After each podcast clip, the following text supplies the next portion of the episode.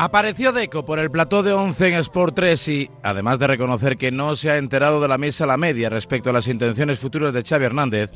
menudo papelón para el director deportivo, que no sabe lo que va a hacer su entrenador,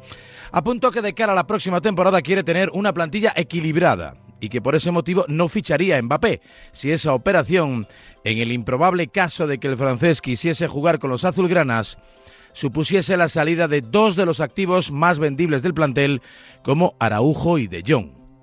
No puedo estar en mayor desacuerdo. Vamos, que si fuese menester incluiría a Lewandowski para que el pack de venta y ahorro en fichas fuese completo. Una columna vertebral, defensa central, medio centro y delantero centro, por un jugador que vertebra por completo un equipo y que con su capacidad goleadora y generadora cambiaría por sí solo la fisonomía y los resultados del club. ¿Acaso Marquinhos, Beraldo, Danilo Pereira y Fabián Ruiz Ugarte o Vitiña, habituales en el eje de la zaga y la medular de la formación de Luis Enrique, son mejores que Araujo de Jong? Porque Mbappé, que ayer anotó su gol número 30, sí, número 30 en esta temporada en la que ha disputado 29 partidos, se vale por sí solo para sostener a un equipo como el PSG que es líder en su liga, que avanza en su copa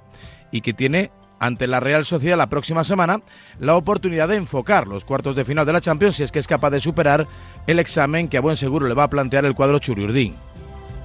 El fútbol es un deporte de equipo, sí, pero se decide por errores y por aciertos individuales.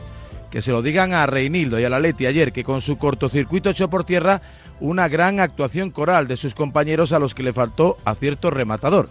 Justo lo que aporta un Mbappé de la vida que con medio tiro a puerta te acaba haciendo un hat-trick. Pero a Deco, recién llegado al puesto en el club que ha vivido gracias a Messi la última década, no le encaja el mejor jugador del planeta. Varela dice lo que piensa.